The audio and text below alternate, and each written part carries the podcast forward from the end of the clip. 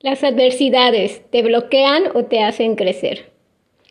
Hola amigos, ¿qué tal? Les habla Carelia Aguilar y hoy vamos a platicar sobre la capacidad que tiene una persona para superar eventos traumáticos, adversidades, como pueden ser la muerte de un ser querido, una enfermedad propia, el hambre, la desesperanza, la pandemia, la pérdida de un trabajo, incluso la pérdida de una relación. Y esta capacidad para sobreponerse a estos eventos adversos se llama resiliencia. Así que no te vayas, quédate con nosotros, vamos a un corte y regresamos. Estamos aquí de nuevo. Nuestro tema de hoy es la resiliencia. Y consideré platicar sobre este tema porque hemos vivido momentos muy difíciles a partir de de la pandemia, con todas las restricciones que esto ha conllevado, el estar encerrados en nuestras propias casas, mucho tiempo, dejar de ir a, la escuela, los niños, eh, volver a organizar nuestras vidas. Eh, salimos totalmente de nuestra zona de confort y creo que para muchos fue un cambio bien fuerte, otros tantas personas perdieron su trabajo o sus negocios se vieron afectados, en fin.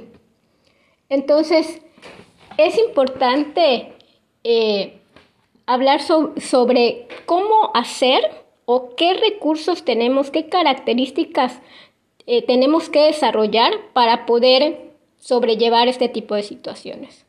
Entonces, voy a hacer mención del doctor Víctor Frank, quien fue médico psiquiatra que estuvo cautivo y sobrevivió a los campos de concentración nazis durante la Segunda Guerra Mundial.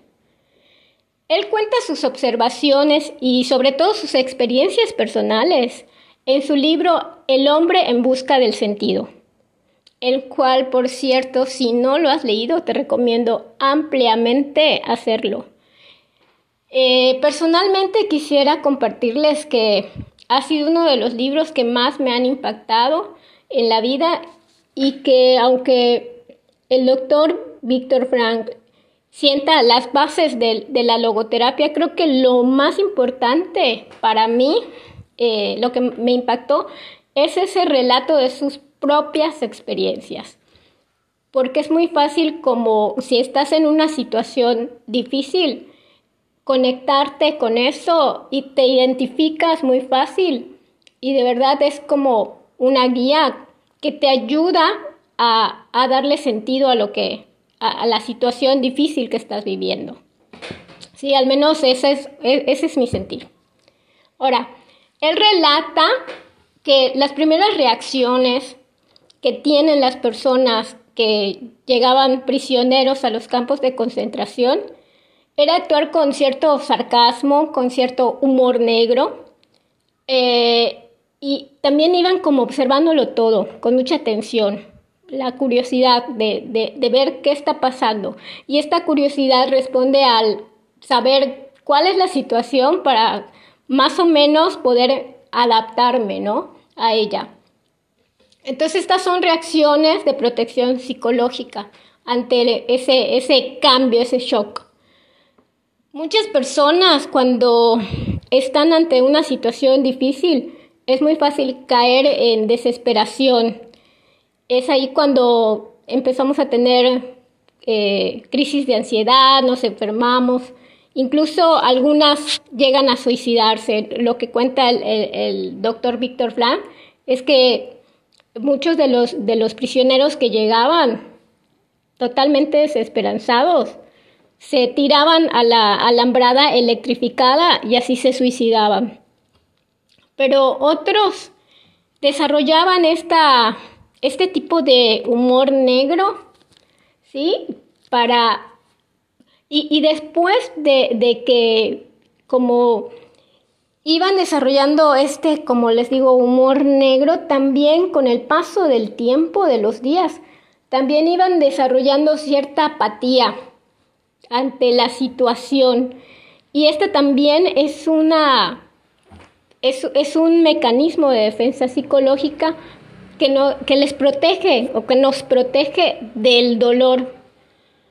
Porque si la situación es muy, muy fuerte, entonces dejar de sentir ese dolor también nos deja, nos hace eh, sobrevivir de, de, mejor manera en, en ese momento, ¿sí? Y también es normal que en situaciones anormales las personas tengamos reacciones anormales. Entonces, yo, yo me acuerdo que eh, al inicio de, la pandemia, por ejemplo, habían muchas cosas, muchas personas que hacían cosas raras, que, que a veces te daban risa, a veces causaban enojo, pero realmente, como dice el, el doctor Víctor Franklin en su libro, este tipo de reacciones anormales, si es una situación anormal, pues es lo esperado. Es una forma de, de mecanismo psicológico de supervivencia. Entonces, eh, ante eso yo creo que es importante tener empatía y evitar juzgar. ¿Sí? Y bueno, ahora, ¿cómo realmente sobrevivimos o qué características tenemos que desarrollar, qué habilidades para sobrellevar una situación tan difícil. Eh, vamos a un corte y ahora lo conversamos.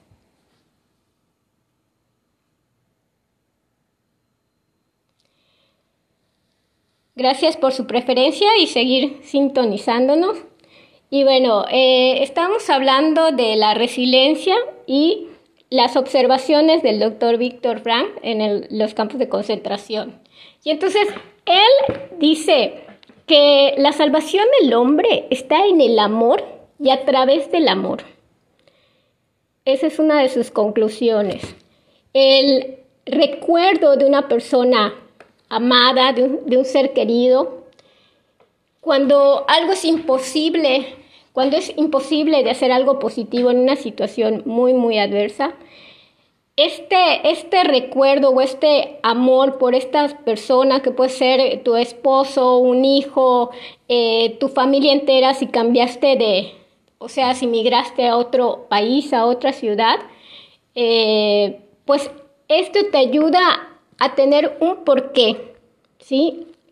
Dice que cuando tienes un porqué, es más fácil sobrevivir eh, cual, casi cualquier cómo. Y puede ser un por qué o también puede ser un para qué. ¿sí? Eh, cuando aprendemos como a tener ese para qué estoy pasando, por qué vale la pena no darse por vencido y hacer alguna otra cosa para para poder eh, subsistir o sobrevivir a esta situación. Entonces es más fácil tener recursos o encontrar más bien otros recursos para, para superar esa situación, ¿sí? para no simplemente dejarse morir. Otra de las cosas que él observó que ayudaron a las personas a mantenerse como cuerdas y no caer en la desesperación y en la enajenación era la contemplación y el contacto con la naturaleza, como una forma de escape a esa situación caótica. Entonces, hay, un relato que menciona que me llamó mucho la atención, en donde él dice que estaba conversando con una compañera, con un compañero, y que le dice, eh, o sea, porque estaba muy fijo observando la ventana a un árbol y le, y le decía, es que este árbol me habla, es mi único amigo en esta soledad. Entonces el doctor, como era un psiquiatra, pues le pregunta, o sea, empieza a pensar, ¿será que esta persona está delirando? ¿Ya, ya enloqueció? Eh, ¿Será que está escuchando alucinaciones? Y le pregunta, y el árbol te contesta si es tu amigo y platicas con él. Y esta persona le, le responde, sí, sí me contesta. Me dice, estoy aquí, estoy aquí, soy la vida, soy la vida eterna.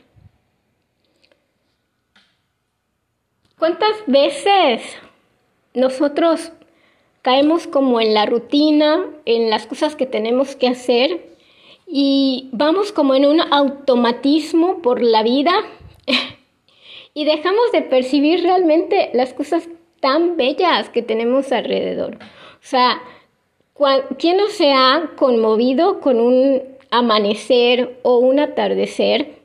Bueno, yo vivo cerca de, de la playa, estoy en una ciudad que se llama Mérida, en Yucatán, está súper cerca de una playa que se llama Progreso. Entonces, es lo más rápido que tenemos para, para disfrutar el mar. Y, y, de verdad creo que cuando haces realmente esa, no es solamente estar, sino como esa contemplación, esta admiración de, de sentir cada cosa, o sea, con todo tu ser, de, de sentir el olor a mar, el ruido que hacen las olas cuando vienen y van, la arena, eh, el, viento. Una de las cosas que, que, disfruto mucho creo que es esa, sentir el viento en la cara. Y cuando nos damos esos permisos, ¿no? De por un momento, de verdad, yo creo que no solamente en una situación súper caótica, creo que si lo hacemos cada día, eh, durante algunos momentos, es como de verdad un, respiro al alma. Eh, una de las características que tiene esta, esta corriente de psicología que, que propone el doctor Víctor Frank es precisamente esta espiritualidad, no desde la religión, sino de ese contacto con nuestro propio espíritu, con nuestro ser.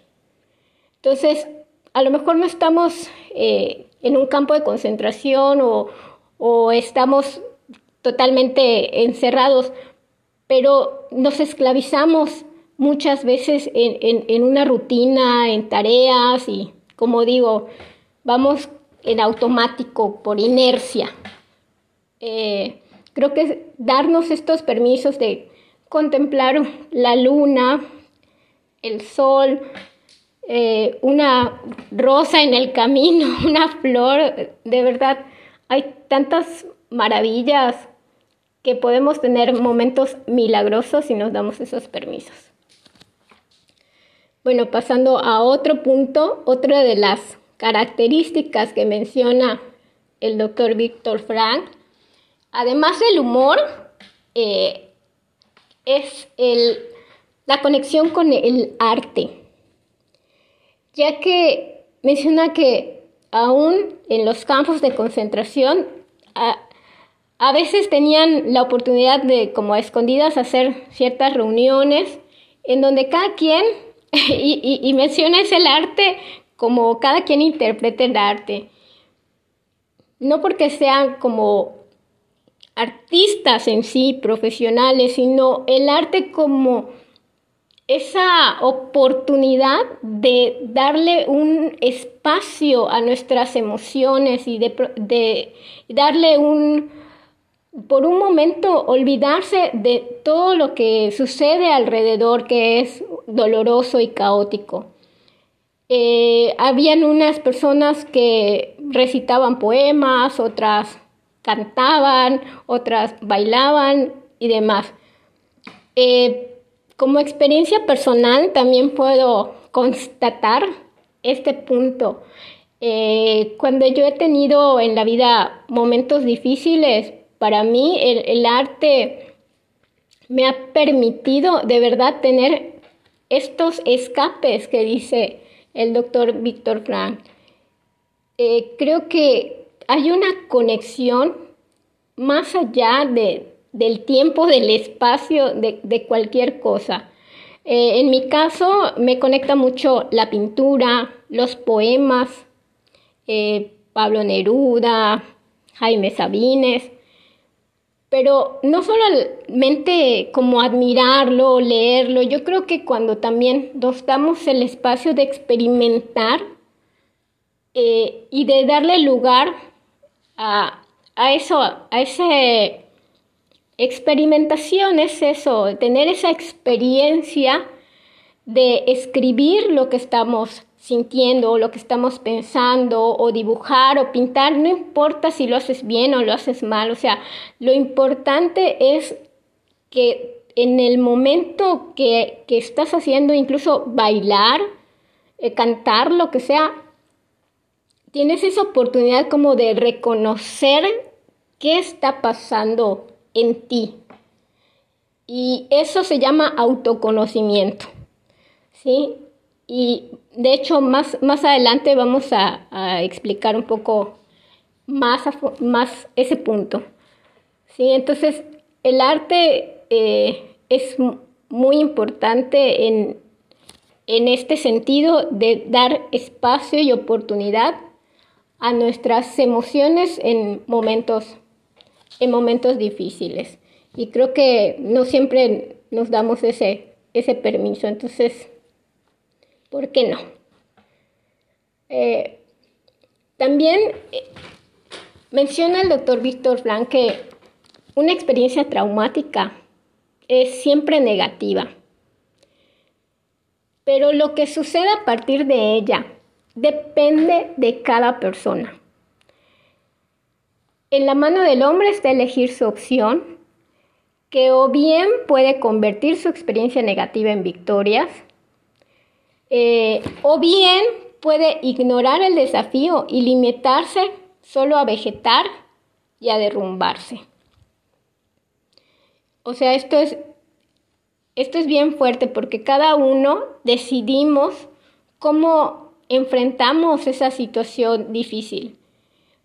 A veces cuando, por ejemplo, si alguien pierde su trabajo, que creo que ha sido la situación de muchos, o si tenías un, una empresa, un negocio, ¿verdad? y no van las ventas. En mi caso yo eh, hacía algunas cuestiones en relación al turismo y de pronto cerraron fronteras, no hay, no hay turismo. ¿Qué hago? Tienes dos opciones. O de verdad te deprimes, te hundes, te desesperas y, no buscas. O, o, buscas otras formas de, de reinventarte esto es eh, bien importante. La pregunta por el sentido de la vida es, ¿lo que necesitamos en realidad, lo que nos plantea el doctor Víctor Frank, es que en realidad necesitamos un cambio de actitud hacia la vida? Eh, dejar de esperar cosas de la vida. Tenemos que aprender por nosotros mismos y después, a partir de estas experiencias, enseñar a otras personas que tengan menos recursos a que no importa lo que, que no importa que no esperemos nada de la vida.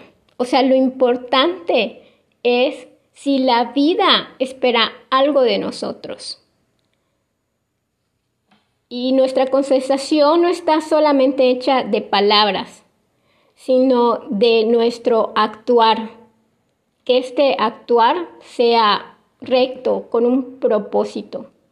Porque cuando se tiene un, por qué o un para qué, como había dicho antes, siempre es más fácil eh, enfrentar casi cualquier como casi cualquier situación y darle un significado digno a nuestra propia existencia.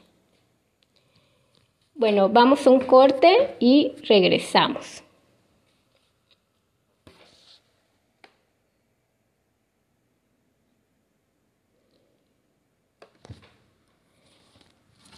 Bueno, para finalizar, eh, quisiera comentar eh, más concretamente siete puntos o siete características que, que, son los pilares de la resiliencia según los investigadores Walling y Walling. Esta es una teoría un poco más reciente de 1993. Y entonces, eh, estas características son la introspección, como había mencionado un poco antes, esta observación de nuestros propios pensamientos, de nuestras propias emociones y este autoconocimiento nos va a llevar a tener mejores aptitudes el conocer nuestras limitaciones también nos, nos va a ayudar a saber tomar mejor, mejores decisiones. ¿Sí? Cuanto mayor sea nuestro conocimiento de nosotros mismos, pues vamos a tener mejores recursos para enfrentar las situaciones difíciles. El segundo punto es la independencia, que quiere decir eh, la capacidad para poner límites entre uno mismo y el ambiente adverso, ¿sí? en tomar distancia de la situación difícil sin alienarme o sin aislarme. el tercer punto es la capacidad de relación, o sea, mi habilidad para, para establecer lazos íntimos con otras personas, mi capacidad para reconocer que necesito pedir ayuda o para tener a un amigo con quien confiar mis dificultades y platicar. Eh, nos ayuda también a desarrollar la empatía y habilidades sociales. El siguiente punto es la iniciativa, que es, como había comentado antes, es poner, exigirse, ponerse tareas y exigirse progresivamente que estas tareas vayan siendo más exigentes. Y esto eh, nos permite hacernos cargo de nuestros problemas y ejercer control sobre ellos. O sea, a lo mejor yo no puedo controlar eh, la pandemia, ¿sí? Pero sí puedo controlar qué puedo hacer en relación a, no sé, las medidas sanitarias. Eh, no puedo controlar que cierren fronteras de pronto, pero puedo controlar pues buscar otras opciones para generar ingresos, ¿sí? Reinventarme. El, siguiente punto, que es el número 5, es el humor, eh, que ya habíamos mencionado anteriormente, es buscarle el lado cómico dentro de la tragedia. ¿sí? Eh, esto nos ayuda a superar los obstáculos, reír siempre nos produce endorfinas y nos eleva la, la vibración, nos hace sentir mejor. La creatividad, que está relacionado con encontrar orden y belleza, está relacionado con el arte, como habíamos mencionado antes. Y finalmente, la moralidad, que quiere decir eh, tener una conciencia de actuar de una manera correcta, con valores sociales y tener un propósito que beneficie a mí mismo y a mi entorno. Bueno, espero que les haya gustado esta emisión. Espero que nos volvamos a sintonizar en el siguiente capítulo. Eh, yo soy Carelia Aguilar. Pueden escribirme a mi WhatsApp al 9995 93 55 11 y nos estamos escuchando. Hasta la próxima.